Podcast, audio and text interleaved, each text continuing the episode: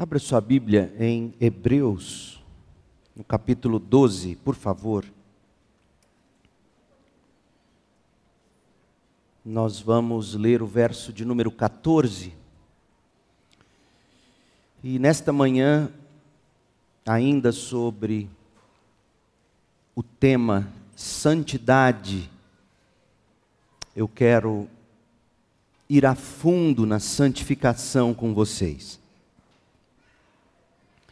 Há uma doutrina prevalecente no meio evangélico contemporâneo que alguns costumam chamar de hipergraça. A hipergraça, segundo o pastor Marcos Granconato, se resume em basicamente duas coisas. Em primeiro lugar, como se lê que o Cordeiro de Deus que tira o pecado do mundo, Jesus Cristo, ele veio, morreu e ressuscitou. Portanto, se ele tirou o pecado do mundo, todos de algum modo serão salvos. Esta é a ponta extrema desta doutrina. A ponta da outra extremidade vai dizer que não existe mais pecaminosidade para os que estão em Jesus Cristo. E isto é um seríssimo problema. Não havendo mais pecaminosidade, não há mais qualquer necessidade de se esforçar para não pecar.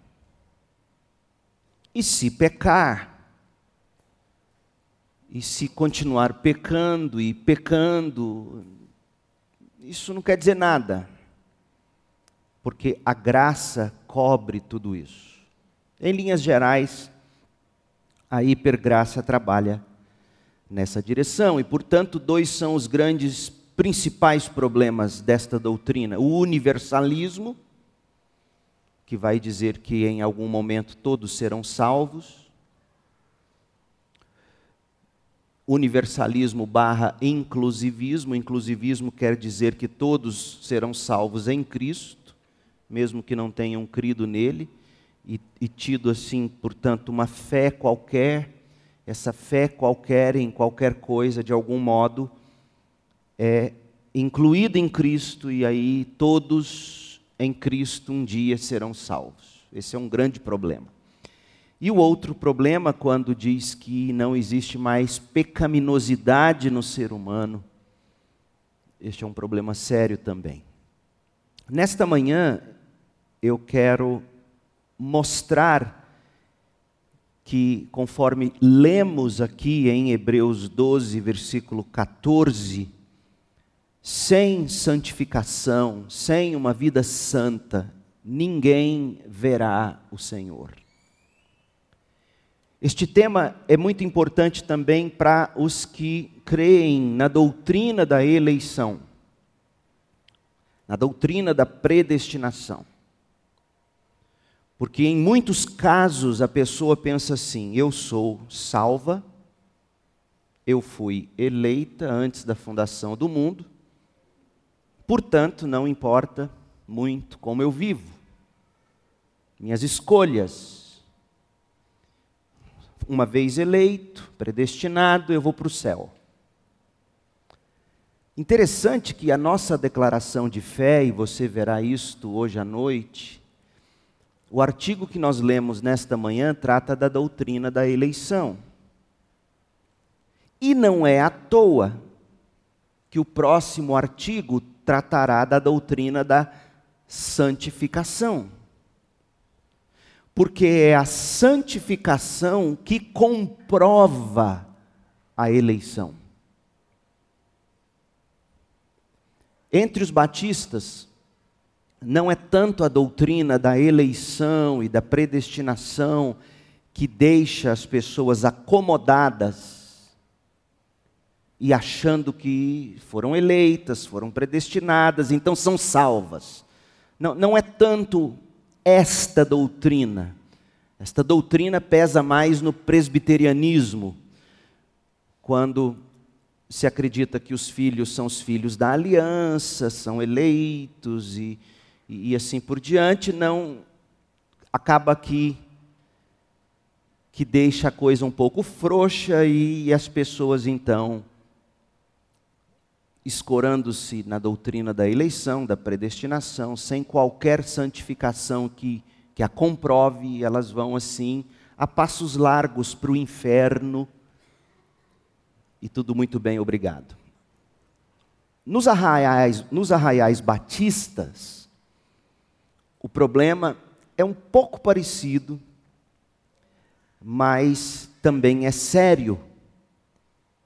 Porque a maioria dos batistas por desconhecimento, eles não se agarram tanto à doutrina da eleição e da predestinação, mas eles se agarram noutra doutrina que é muito preciosa para nós e também para os presbiterianos, que é a doutrina da perseverança dos santos. Ou seja, uma vez salvo, eu vou perseverar para a salvação, eu não vou perder a salvação. Uma vez salvo, crente não perde salvação.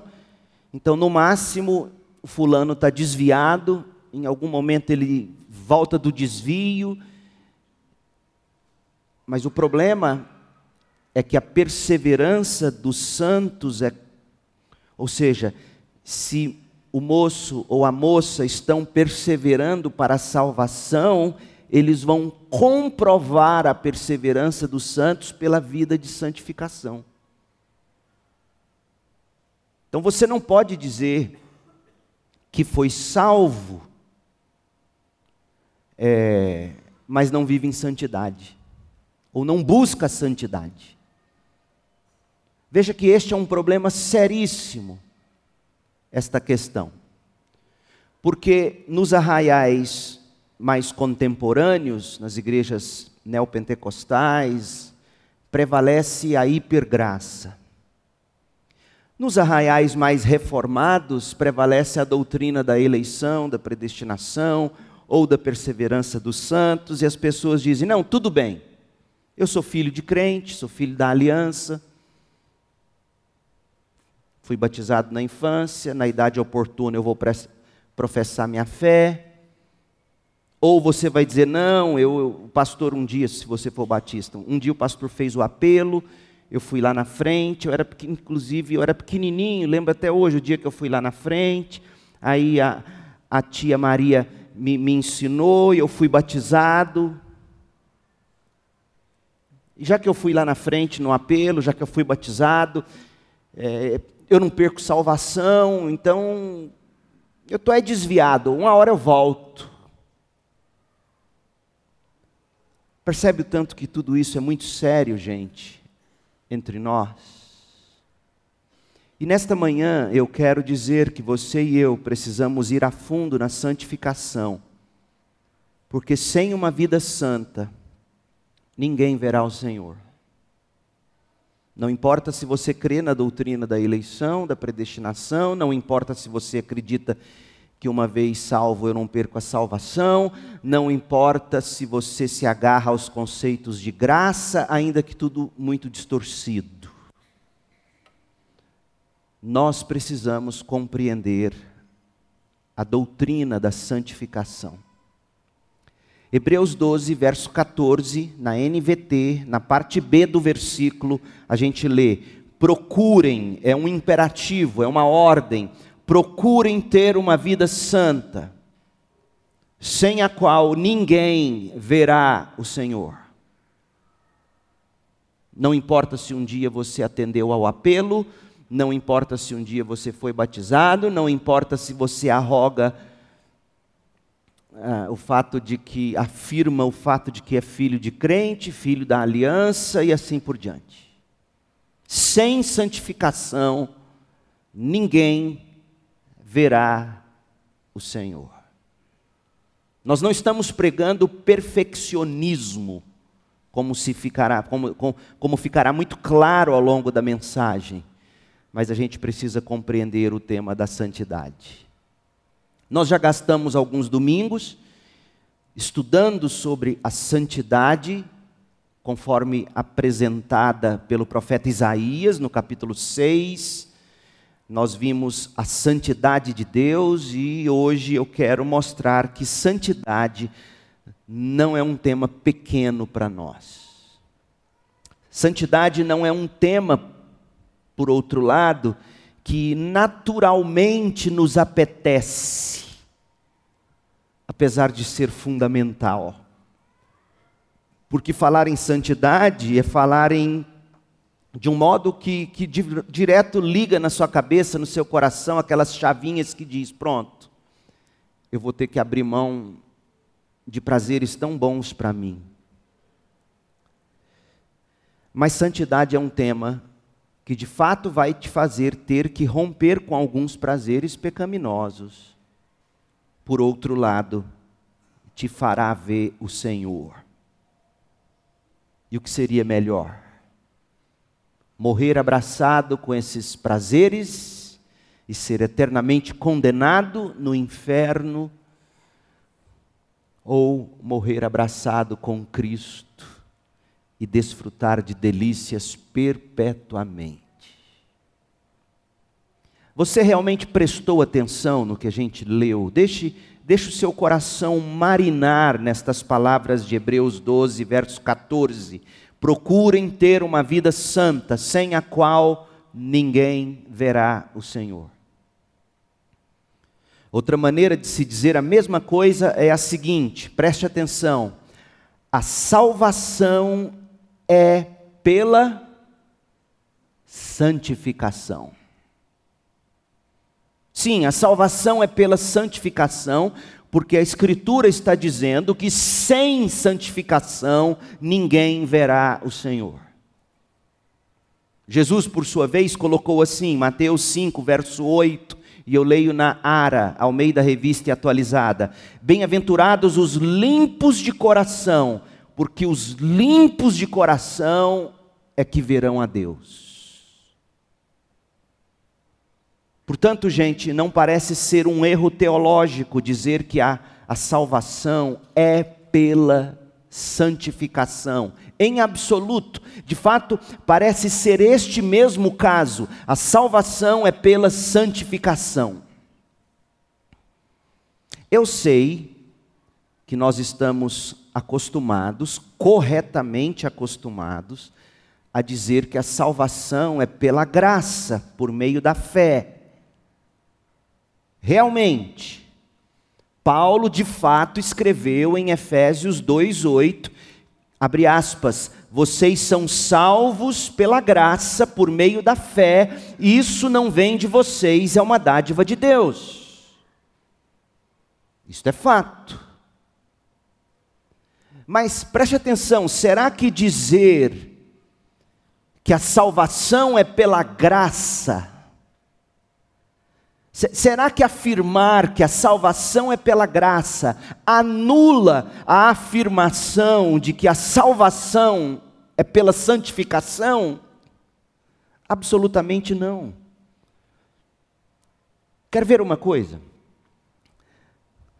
Romanos capítulo 5. Abre em Romanos 5, verso 20. Paulo vai concluir o capítulo 5, este capítulo que é espetacular na carta aos Romanos. Esta semana eu vou começar a, a, mandar para vocês os áudios da leitura lendo as Escrituras, a leitura de Romanos, um capítulo por dia. Esta carta é magnífica. E o capítulo 5 é espetacular. Concluindo o capítulo 5, Paulo disse assim, Romanos 5, verso 20: A lei foi concedida para que todos percebessem a gravidade do pecado. Mas à medida que o pecado aumentou, já que quanto mais próximo da lei, quanto mais conhecedor da lei, quanto mais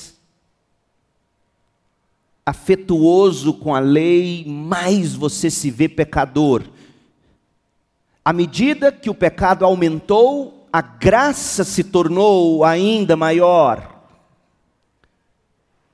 Portanto, assim como o pecado reinou sobre todos e os levou à morte, agora reina a graça que nos declara justos diante de Deus e resulta na vida eterna por meio de Jesus Cristo, nosso Senhor.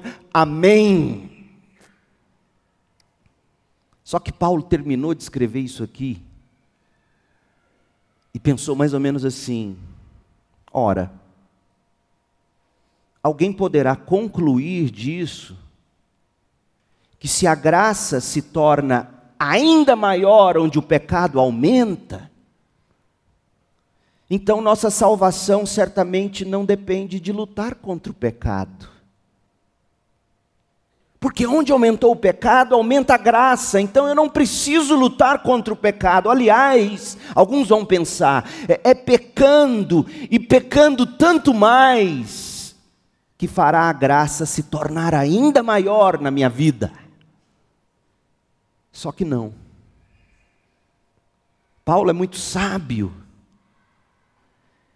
Ele, ele destacou a maravilhosa graça, mas no capítulo 6, agora, na sequência, ele traz o equilíbrio. Capítulo 6. Olha como começa o capítulo 6. Você tem que ler a Bíblia prestando atenção nas palavras. É isto que a gente está ensinando os homens na escola da palavra. Onde abundou o pecado, superabundou a graça. Paulo acabou de dizer isto. Glória a Deus, é verdade salvos pela graça. Então eu posso continuar pecando? Só que não. Pois bem, Paulo vai explicar, olha que palavra linda. Pois bem, devemos continuar pecando para que Deus mostre cada vez mais Sua graça? Só que não, claro que não. Uma vez que morremos para o pecado, como podemos continuar vivendo no pecado?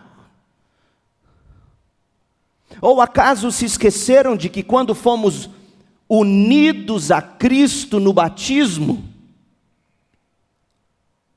nos unimos a Ele em Sua morte? Vocês se esqueceram do, do significado do batismo, do batistério batista, glória a Deus por ele, porque é, é, este é o símbolo. Você pega um sujeito que confessou a vida eterna em Cristo, arrependimento, fé, confessou estar unido a Cristo, e estando unido a Cristo, morreu e foi sepultado. Que maravilha um batismo! Esse telão tampa, depois a gente tem que tirar para vocês se lembrarem disso. Você é, é sepultado vocês se esqueceram do que significou o seu batismo? Vocês declararam que morreram para o pecado, foram sepultados com Cristo, e, e, ao saírem das águas batismais, declararam: ressuscitamos em Cristo para uma nova vida.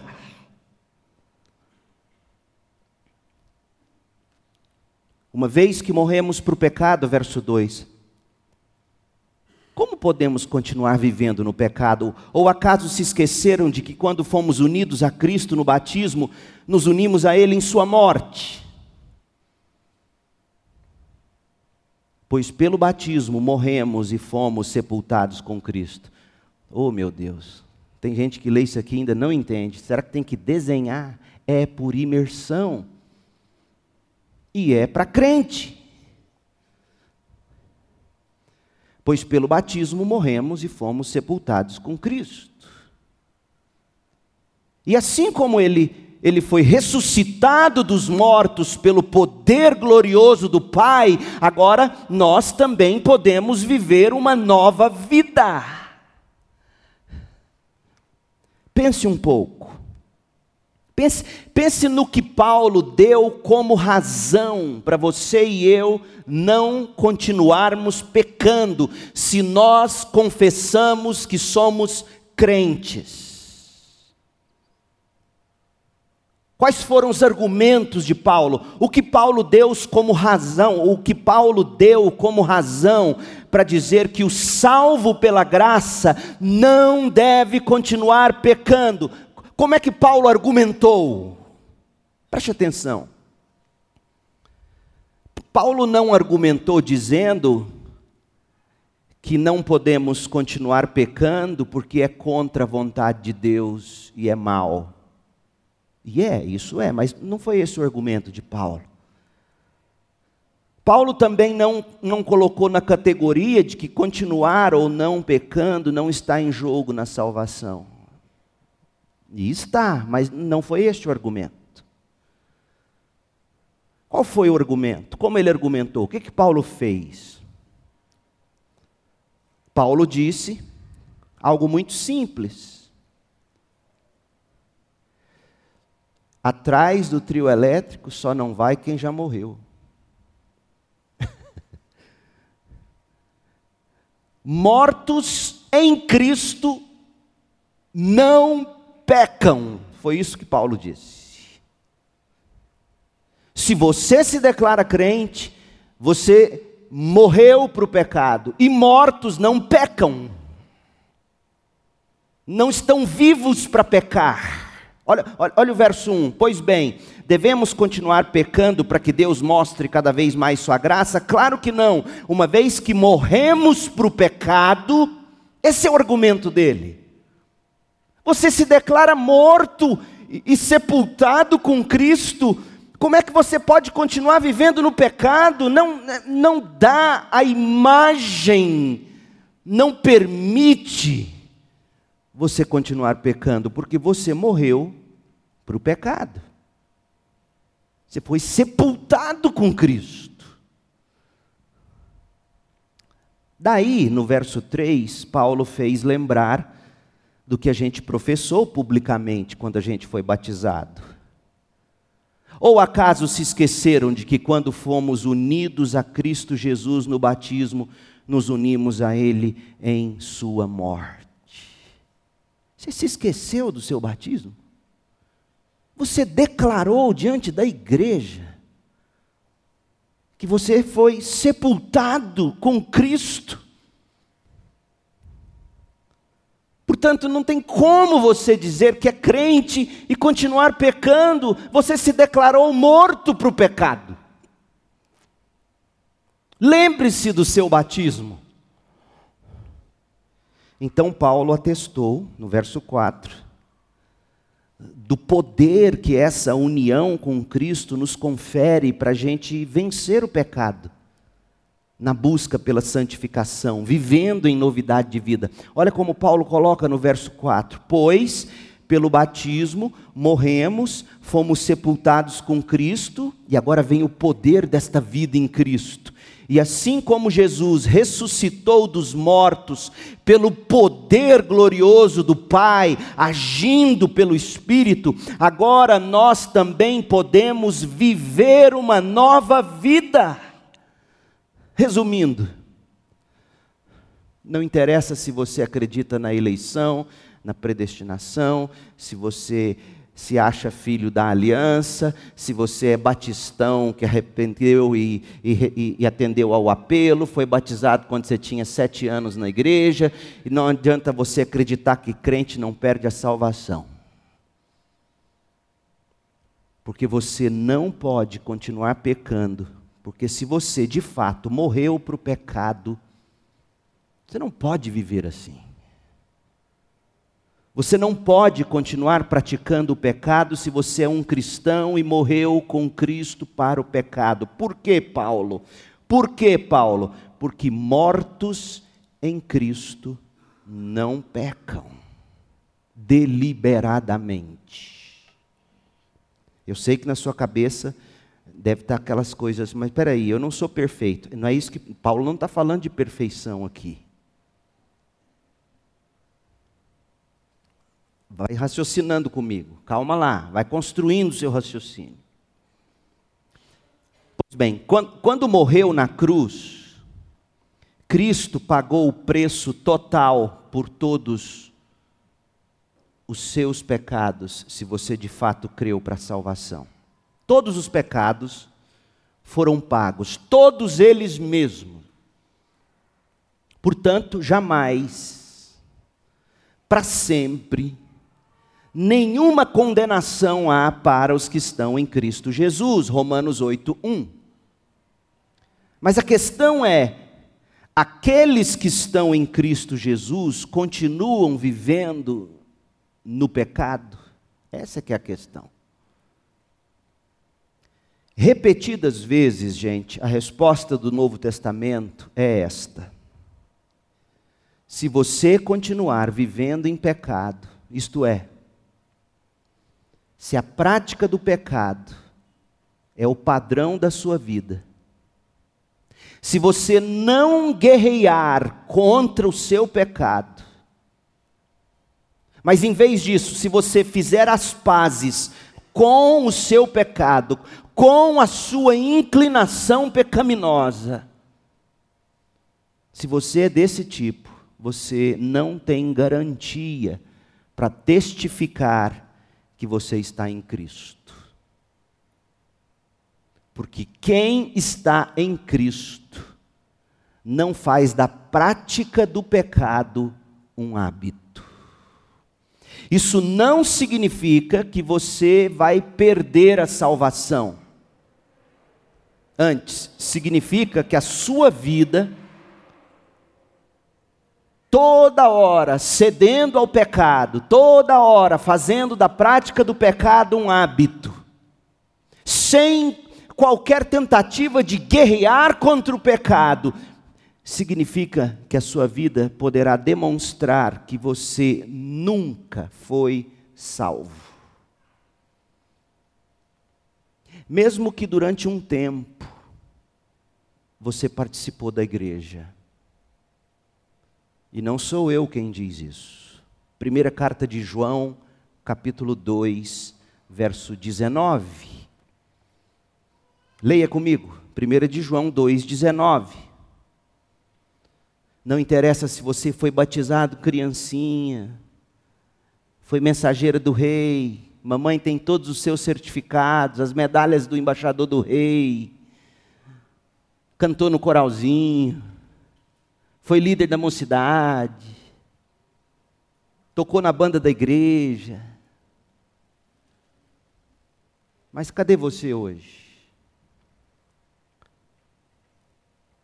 Olha, olha, o que João diz, 1 de João 2,19. Eles saíram do nosso meio Saíram da comunhão da igreja. Não é, não é que mudaram de igreja, veja bem. Não, não é que deixou de ser batista e virou presbiteriano, ou mesmo assembleiano, ou qualquer outra denominação centrada no Evangelho de Cristo. Porque tem muita igreja que não é igreja, é movimento. João não está falando que você saiu de uma igreja histórica, de fé e prática cristã e, e mudou para outra de mesma fé, prática, com o mesmo evangelho. Não é desse tipo de gente, não é de quem mudou de igreja ortodoxa, cristã, séria, para outra. Não é desses. João está falando dos que saíram para lugar nenhum. E fica bravo quando você fala em tirar o nome do hall de membros. Fica bravo. Não, eu e Deus estamos muito bem.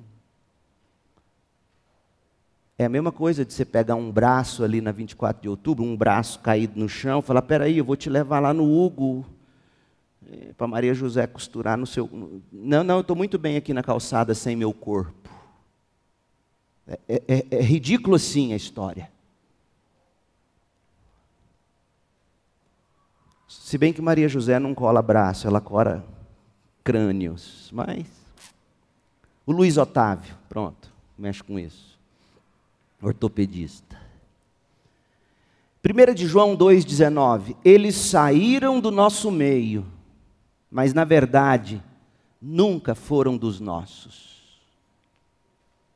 Peraí, mas foi mensageira do rei, foi embaixador do rei, foi teve cargo na igreja. Nunca foi dos nossos. mas foi batizado. Nunca foi dos nossos. Do contrário, se fosse mesmo dos nossos, teriam permanecido conosco. E quando saíram, quando saíram para lugar nenhum, para viver a vida cristã de YouTube, de, de qualquer jeito, quando saíram, deram provas de que não eram dos nossos. Oh, meu povo, isso aqui é muito triste. É muito triste. João está falando daquele tipo de gente que você diria: não, não pode ser. Mas, não pode ser que, que, que, o pastor Leandro, Leandro, não, não pode ser que ele nunca foi dos nossos. E Deus me livre de ser desses. Então, a Bíblia não fala que você perde salvação, mas ela fala que o salvo permanece conosco. Porque quando você sai, você mostra que não era dos nossos, não era crente. Como Demas, amando este mundo, me abandonou, foi para Tessalônica. Demas, meu Deus do céu, eu não imaginava, diria Paulo, eu não imaginava Demas, em quem eu investi tanto, e fez tanto. Gente, isso é muito sério. Não se escore no seu certificado de batismo per si, se a sua vida não tem frutos de santificação. Porque esse certificado de batismo, essa medalha de embaixador do rei, esse currículo de, de bandas e corais da igreja, se, se a sua vida não tem frutos de arrependimento, isto não passa de uma camuflagem enganando a você mesmo. Em outras palavras, aqueles que estão verdadeiramente em Cristo perseveram na fé. Eles não são dos que dizem, não, eu não tenho pecado, diz João. Não, eu não tenho pecado, eu pequei, mas eu me arrependo, eu, eu peço perdão, eu peço força, graça, para não continuar pecando. Enquanto houver gente assim entre nós, nós vamos lutar por essas pessoas. Porque o ponto não é o fulano ou a cicrana cair num pecado e de repente cair de novo. O ponto ela continuar lá, comendo pelota de porco, almôndegas de lavagem, como os porcos comem, e dizendo: Eu estou bem com Deus. Porque enquanto houver luta, arrependimento, fé, desejo, busca por ajuda. Há esperança. Então, aqueles que estão verdadeiramente em Cristo, eles perseveram na fé, eles lutam contra o pecado, eles crescem na santidade, na comunhão do corpo de Cristo. E aqueles que abandonam a comunhão do corpo de Cristo por causa do pecado, de fato, nunca estiveram em Cristo pela graça, por meio da fé. Por isso, por mais que doa no seu coração ter que admitir isso, e de repente pode ser um filho. Meu Deus. Também não significa que se manter salvo, preste atenção, depende, em última instância, de você mesmo. Ainda sobre o ponto anterior, não nos ajuda ou não ajuda ninguém a gente sabendo que ele ou ela abandonou a comunhão, está em lugar nenhum, em paz com o pecado, e a gente dizer: não, deixa aí no hall de membros, uma hora volta, pastor. Isso não ajuda ninguém.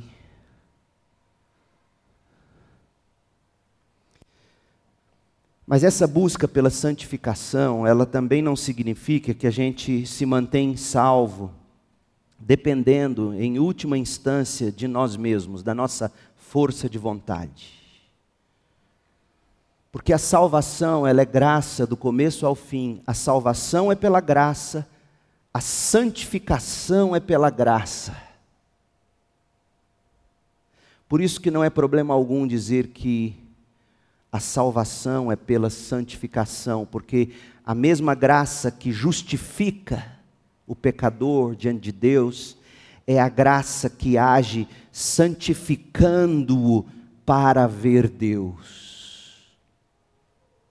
Olha o que Paulo escreve em Filipenses 1, versículo 6. Falando a respeito dos filipenses que eram tão queridos para Paulo, que davam provas de salvação o tempo todo. Gente pobre, mas gente generosa. Parece que a única mulher rica da igreja era a Lídia. Mas essa igreja foi a igreja que juntava todos os cookies e biscoitos e dinheiro e vendia e sustentava Paulo de novo e de novo e de novo. A igreja rica e abastada de Roma largou Paulo sozinho. É sempre assim, gente. A gente nunca dá na imensa proporção do tanto que a gente ganha. Nunca. Porque se dessemos, a obra de Deus não precisaria vender cookies. A gente nunca dá na proporção que a gente tem que dar, para nossa tristeza. Filipenses 1,6 tenho certeza, diz Paulo, de que aquele que começou a boa obra em vocês, aquele que atraiu vocês com graça irresistível, aquele que chamou vocês de modo eficaz, aquele que justificou vocês pela fé, aquele que converteu vocês, eu tenho certeza de que aquele que começou a boa obra irá completá-la irá santificá-los até o dia da glorificação, o dia em que Cristo Jesus voltar. Eu tenho certeza, diz Paulo, que o Deus que começa a salvação num filho seu, termina a salvação no filho dele. Portanto, Deus não nos larga na metade do caminho. Deus não nos diz, eu te salvei pela graça, agora com você, força de vontade. Não, não é assim.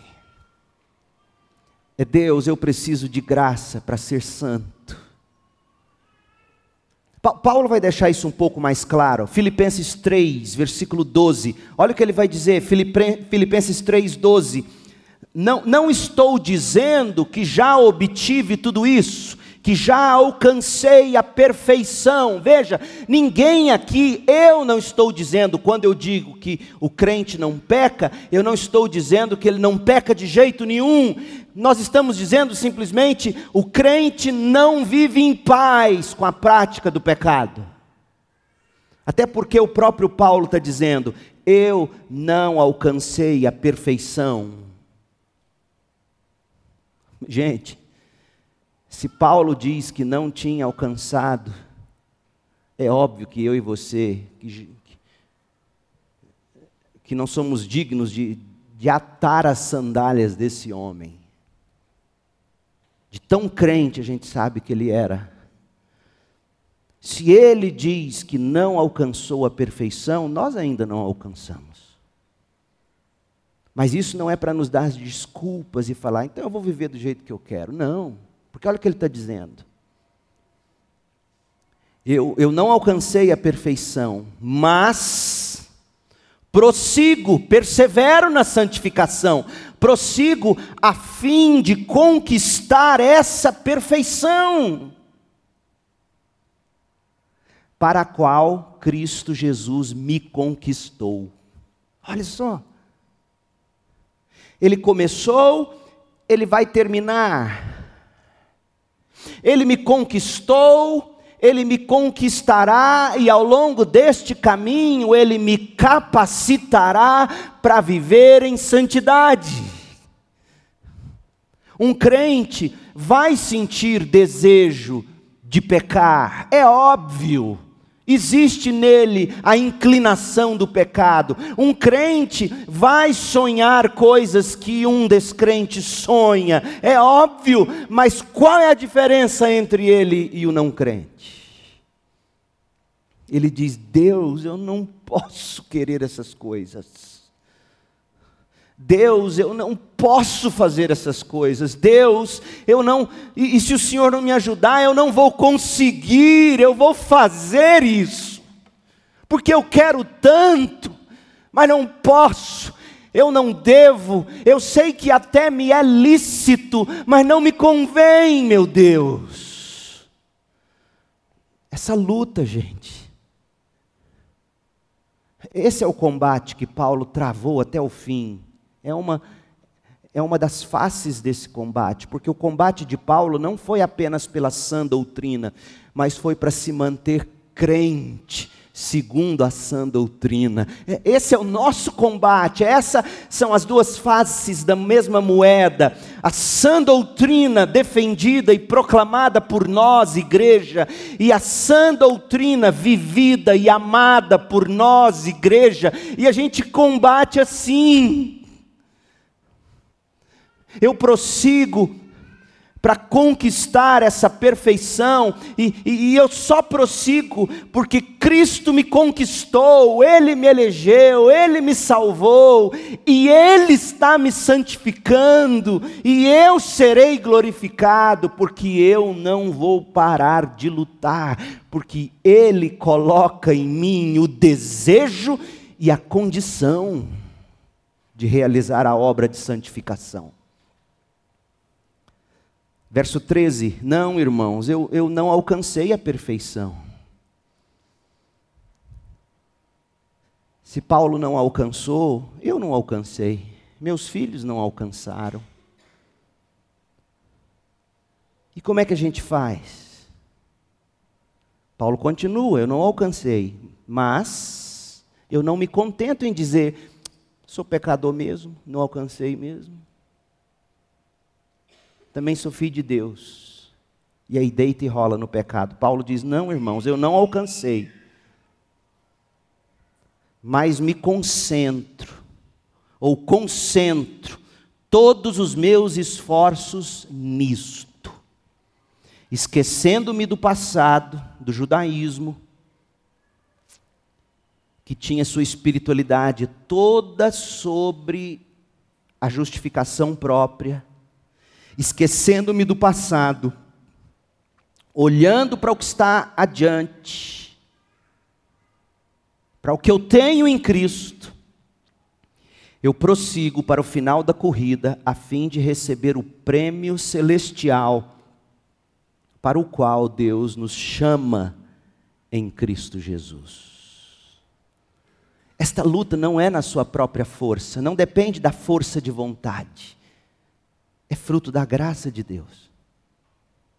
Por isso que todo dia sua oração tem que ser: Deus, a sua graça que abriu meus olhos para Cristo, a sua graça que regenerou meu coração, colocou em mim arrependimento, fé, a sua graça que me convenceu do pecado, da justiça e do juízo. Essa graça, eu preciso dela hoje, eu preciso dela agora, para não cair neste pecado.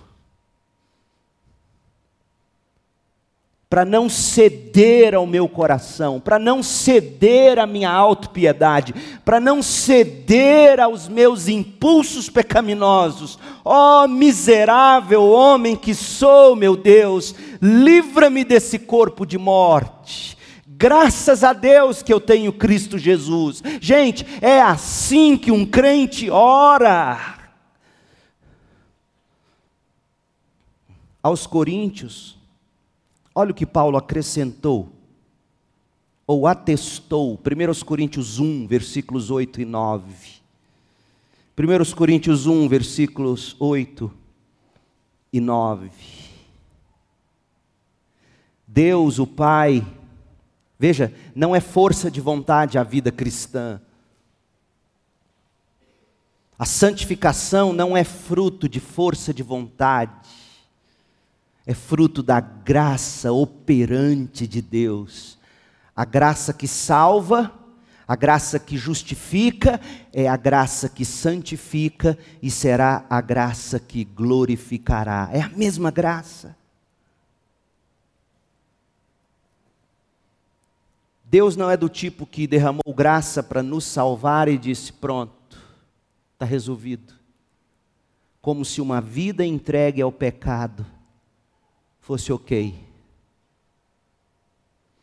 1 Coríntios 1, 8. Deus é Deus que manterá o Leandro firme até o fim aqueles que de antemão conheceu, Ele predestinou e Ele glorificará. E a prova de que Ele predestinou é que Ele está santificando e o sujeito está se mantendo santo. Cai, tropeça, arrepende, muda, busca graça, chora, mas caminha. Você podia pegar esse versículo e, e, e torná-lo na primeira pessoa do plural, no seu bloco de notas, no celular, e todo dia, de manhã, na hora do almoço e à noite antes de dormir, dizer para você: Deus me manterá firme até o fim, para que esteja livre de toda a culpa no dia do Senhor Jesus Cristo. Deus é fiel e ele me convidou a ter comunhão com seu Filho Jesus Cristo, nosso Senhor.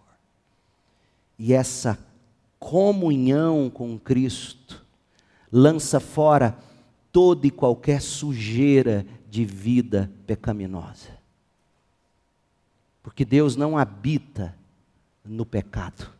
Não tem como você dizer que tem comunhão com seu Filho Jesus Cristo, nosso Senhor, se a sua vida fede pecado. Nesta manhã, o Senhor não está dizendo que você tem que ser primeiro perfeita ou perfeito para vir a Cristo. Não é esta a mensagem do Evangelho.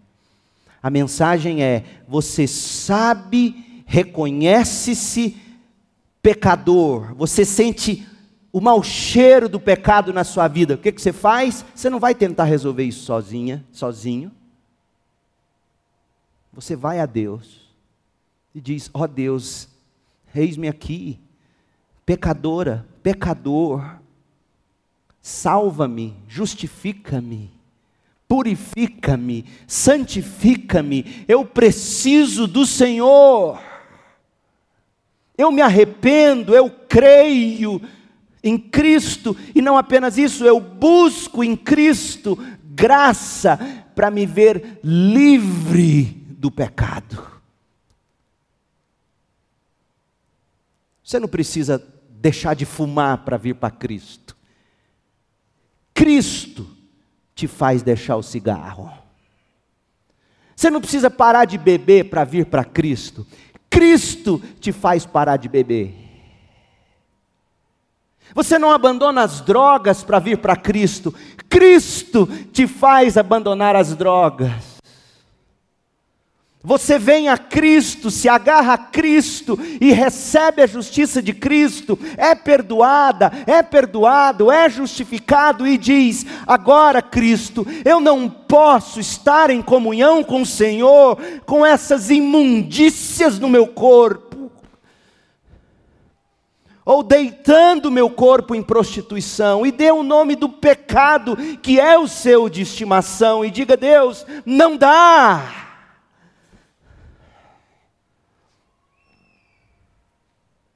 Em outras palavras, não, são, não somos nós mesmos que, que decisivamente nos mantemos salvos. Deus é quem nos mantém salvos. E Deus nos mantém salvos pela maneira que Ele mesmo opera em nós, pelo Espírito, de acordo com o seu chamado. Mas o testemunho registrado no Novo Testamento é que Deus mantém os crentes salvos por meio da santificação. Ou seja, Deus nos mantém salvos, fazendo-nos lutar contra o pecado, fazendo-nos crescer em santidade. É assim que Deus nos mantém salvos. É isso que nós queremos dizer com a salvação, é pela santificação. Não é que a sua santificação contribui para a sua salvação, pelo amor de Deus, isso é catolicismo romano, não é cristianismo bíblico. A sua santificação não contribui para a sua salvação, mas a sua salvação é comprovada pela santificação. Está claro isso? E não é que vindo a Cristo, Deus, da noite para o dia, vai te fazer abandonar o pecado. Vai levar uma vida, talvez, mas de luta e não de conformidade. Não, agora eu sou de Jesus, aleluia, e pecado. Não, é luta. Eu, eu já disse isso aqui, vou repetir. Amamos ter você na CIB, mas o meu papel, já que você vai continuar sendo um pecador desgraçado, e eu também, o meu papel é não deixar você pecar confortavelmente. Nem eu. Não podemos. Deus nos mantém salvos, mantendo-nos em santificação. A salvação é pela santificação, porque a salvação é o que comprova se houve ou não houve salvação. E este é o versículo chave, 2 Tessalonicenses 2, 13. Olha o versículo chave. Quanto a nós, diz Paulo, não podemos deixar de dar graças a Deus por vocês, irmãos amados pelo Senhor. Somos sempre gratos porque Deus os escolheu para estarem entre os primeiros a receber a salvação por meio do Espírito, que os torna santos e pela fé na verdade.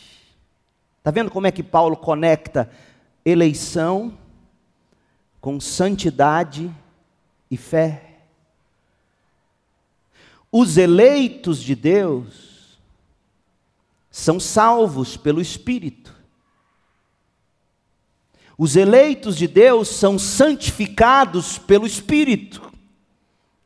Os eleitos de Deus são salvos e santificados pelo Espírito, tendo fé na verdade.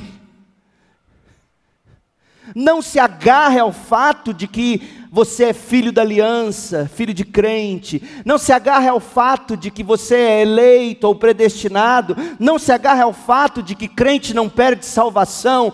Tudo isso é verdade de algum modo, mas isto sem frutos é trapo de imundícia, é nada.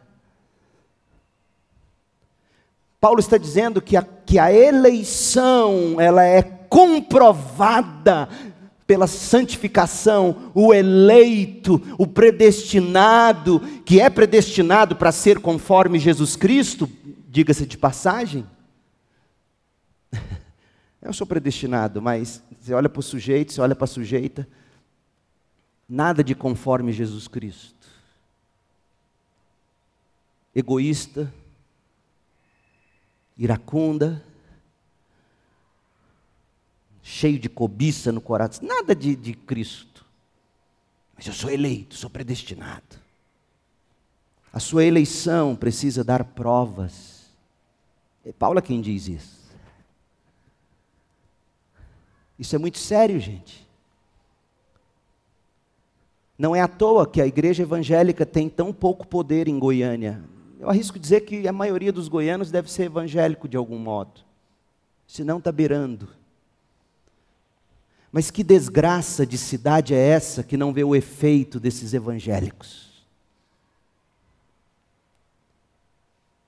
Que desgraça de cidade é essa que está cheia de crente, aprendendo de seus próprios pastores a serem ainda mais cobiçosos, barganhar com Deus, venha para a campanha, venha para esse culto da virada que você vai ter um ano cheio de dinheiro. Cobiça, cobiça e nada de generosidade, e nada de amor, e nada de santidade. Toca no louvor, sai do acampamento de jovens, engravida a namorada. Mas no domingo está lá, para Jesus. Vai, você vai sambar igual Roberto Leal no inferno. Não guarda esse pingolim para você ver, não. Não segura o tchan para você ver, não. Vai, vai testando Deus. Que desgraça de evangelho é esse? Onde os crentes vivem igual ou pior. Gente, nós estamos numa época que para você se apresentar como crente primeiro, você tem que desconstruir o que não é crente aí fora. Ah, você é crente. Ah, você é pastor. Logo me ligam ao homem do chapéu. E eu gosto daquele chapéu. E usei um, arrumei um. O Henrique teve a cara de pau de chamar que é chapéu do Playmobil, porque era pequenininho. Mas eu, eu tenho 1,68m, moço. Não dá para usar um chapéu daquele tamanhozão. Você percebeu como é que é viver o Evangelho numa cultura onde, não, a graça de Deus, eu fui salvo. Eu sou cabeça, não sou rabo. Deus me fez para prosperar. Mas tem aqueles mais conservadores que não, não, eles acumulam e acumulam e acumulam para garantir para a família. Ô oh, gente, ou nós vamos parar com isso? Que Deus tenha misericórdia e nos ensine que os eleitos de Deus, os predestinados para serem conforme Jesus Cristo, eles, eles dão prova da eleição por meio da santificação pela fé na verdade, é isto que Paulo está dizendo. A santificação faz guerra progressiva contra o pecado, o crescimento progressivo na santidade, odiar o pecado, buscar a justiça. Isso não é um complemento para a salvação, é a maneira como Deus nos salva, fazendo-nos perseverar, levando-nos à glória. Olha o que Paulo escreveu em Romanos 8,12. Escrevendo a crentes professos em Roma. Portanto, irmãos, vocês não têm de fazer o que sua natureza humana lhes pede. Escutou, jovem? Você não tem que fazer o que os seus impulsos pecaminosos te pedem. Eles vão te pedir, eles vão te fazer querer, mas você não precisa fazer isso. Por quê? Porque se viverem de acordo com as exigências da carne, do coração, da inclinação do pecado, você vai morrer. Você vai dar provas de que não era crente. Se contudo, veja, não é força de vontade, se, contudo, pelo poder do Espírito, você fizer morrer as obras do corpo, viverão, porque todos que são guiados pelo Espírito de Deus são filhos de Deus. Deixa eu te dizer de novo: não existe crente carnal. Crente carnal, na linguagem de Paulo, é descrente eu tive que tratar vocês como a carnais. Eu tive que tratar vocês como se vocês não fossem crentes. Porque crente, Paulo está dizendo, verso 14 de Romanos 8, risca na sua Bíblia, marca e escreva de letra vermelha bem grande, porque todos que são guiados pelo Espírito de Deus são filhos de Deus, e quem não é guiado pelo Espírito, não é filho de Deus. Guiado pelo Espírito, convencido pelo Espírito, capacitado pelo Espírito a dizer não para o pecado. É assim que nós sabemos que somos filhos de Deus. A gente é guiado pelo Espírito. E para onde o Espírito nos leva? O Espírito nos leva a combater contra o pecado. É esse o significado em Romanos 8.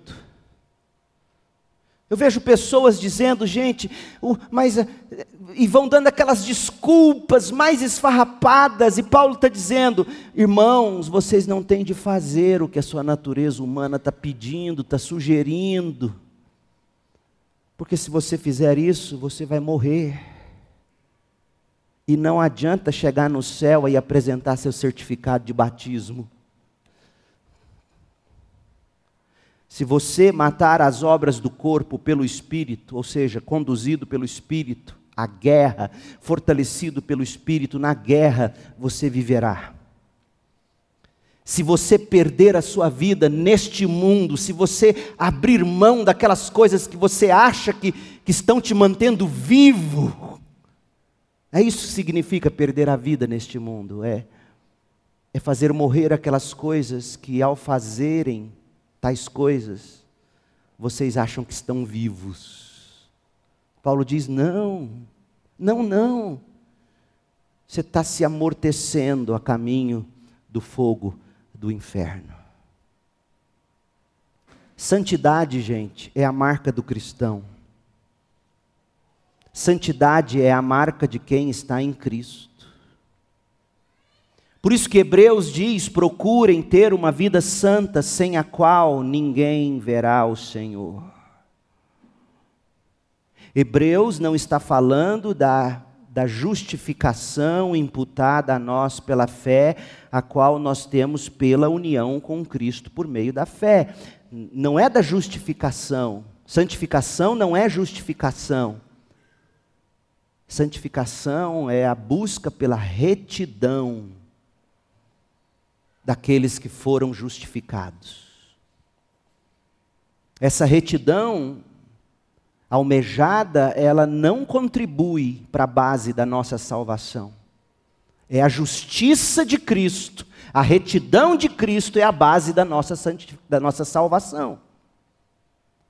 Não há nada mais que façamos que contribua com isso. Mas a retidão que a gente busca na luta pela santidade confirma a base da nossa salvação em Jesus Cristo e a nossa participação em Cristo pela fé, ou seja, a nossa justificação é comprovada pela busca da retidão, pela busca de santidade. 2 Pedro 1,10. Veja comigo. Pedro também pensa assim. Não só Paulo, não só o autor de Hebreus. Por isso, irmãos, 2 Pedro 1,10. Trabalhem ainda mais arduamente para mostrar que de fato vocês estão entre os eleitos de Deus. Uau! Você se diz crente? Você se diz chamado? Você se diz escolhido? Trabalhe ainda mais arduamente Façam essas coisas e jamais tropeçarão, jamais ficarão pelo caminho. Assim, sua entrada no reino eterno de nosso Senhor e Salvador Jesus Cristo será acompanhada de grande honra. Está vendo, gente? A Bíblia, o tempo todo, está dizendo que a justificação, a salvação é comprovada pela santificação porque a, a santificação nos salva na medida em que ela confirma que nós fomos justificados. Infelizmente, a doutrina da perseverança dos santos para a salvação, isto é, a garantia de que os salvos não perdem a salvação, no credo e na cabeça de muitos cristãos, erroneamente, não contempla que a nossa justificação pela fé precisa ser confirmada pela nossa santidade também pela fé. Muita gente parece não acreditar nisso. E o estilo de vida delas comprova essa falha fatal. E foi contra esse tipo de santificação, ou de vida cristã, ou de fé, melhor dizendo, sem santificação, que Tiago escreveu. Foi contra isso. Lembra quando ele fala que a fé sem obras é morta? A fé sem obras de santidade é morta. Tiago 2,14. Tiago 2,14. De que adianta, meus irmãos, dizerem que têm fé, se não a demonstram por meio de suas ações? Acaso esse tipo de fé pode salvar alguém? E a resposta é: claro que não. Verso 17: Como veem, a fé por si mesma a menos que produza boas obras, está morta. E a gente pensa em boas obras só em termos de esmolas. Não, eu faço boas obras. Eu dou uma esmolinha, eu, eu contribuo para alguma igreja, algum fundo humanitário, eu faço boas obras. Boas obras na Bíblia, gente, não é só dinheiro para quem precisa, não. Porque tem pagão que faz isso e faz muito mais e muito melhor do que muitos crentes. Boas obras envolve toda a sua vida. Em outras palavras, o único tipo de fé que salva é aquele tipo de fé que, pelo Espírito e no Espírito, nos leva a lutar contra o pecado da ganância, e aí eu dou mais. Pecado da incredulidade, e aí eu confio mais. E deu nome ao pecado que é o seu de estimação. João também fez isso. Primeira carta de João é contra pessoas ou para corrigir pessoas que achavam o seguinte: ah, eu creio, tudo bem. Olha como ele termina a carta dele. A gente está concluindo, eu estou olhando no relógio aqui. 1 João 5, lá no final, olha o que, que João vai dizer, verso 18. Sabemos que os nascidos de Deus não vivem no pecado. Só se desenhar, né, gente? Pois o Filho de Deus os protege e o maligno não os toca. Ou seja, Deus os capacita e o diabo não tem poder decisivo sobre eles. Sabemos que somos eleitos, salvos, sabemos que somos filhos de Deus e que o mundo inteiro está sob o maligno. E sabemos que o Filho de Deus veio e nos deu entendimento para que conheçamos ao Deus verdadeiro. Agora, vivemos em comunhão com o Deus verdadeiro, porque vivemos em comunhão com seu Filho Jesus Cristo. Ele é o Deus verdadeiro e é a vida eterna. Filhinhos, afastem-se dos ídolos. E ele termina a carta assim. Que, que loucura! João sabe que o coração, até mesmo dos crentes, é uma fábrica de ídolos. E os que são nascidos de Deus não vivem prestando culto aos seus ídolos. Ele já tinha falado disso anteriormente. Volte ao capítulo 2, 1 João 2, 3. E sabemos que conhecemos a Deus se obedecemos aos seus mandamentos. É muito importante você entender isso. João não está dizendo que você obedece os mandamentos e aí conhece a Deus, é salvo. Não, é o inverso. Os que foram salvos, os que conhecem a Deus, a prova disso é que eles obedecem os mandamentos, amam a Bíblia, vivem a Bíblia. Se alguém diz, Eu conheço a Deus, mas não obedece a seus mandamentos, é mentiroso e a verdade não está nele.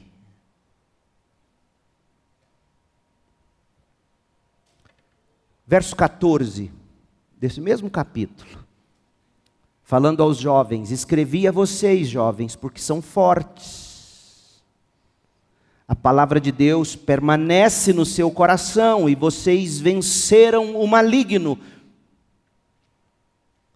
Pare de amar este mundo. Infelizmente, a tradução na ARA, na NVT, não traz a ideia tão forte do grego. A ideia aqui não se deve amar este mundo. Verso 15: Não ame este mundo pare de amar este mundo. Verso 15. Por quê? Porque vocês são fortes, palavra de Deus habita no seu coração, vocês venceram o maligno, vocês sabem que não devem amar este mundo, portanto, parem de amar este mundo e as coisas que, que ele oferece, pois quando vocês amam o mundo, vocês dão provas de que o amor de Deus, o Pai, não está em vocês. Eu amo a Deus, mas ama o mundo e se orgulha disso postando no Instagram. Que desgraça é essa, gente? Se orgulhando de ídolos. Capítulo 3, verso 4. Quem vive no pecado transgride a lei, pois todo pecado é contrário à lei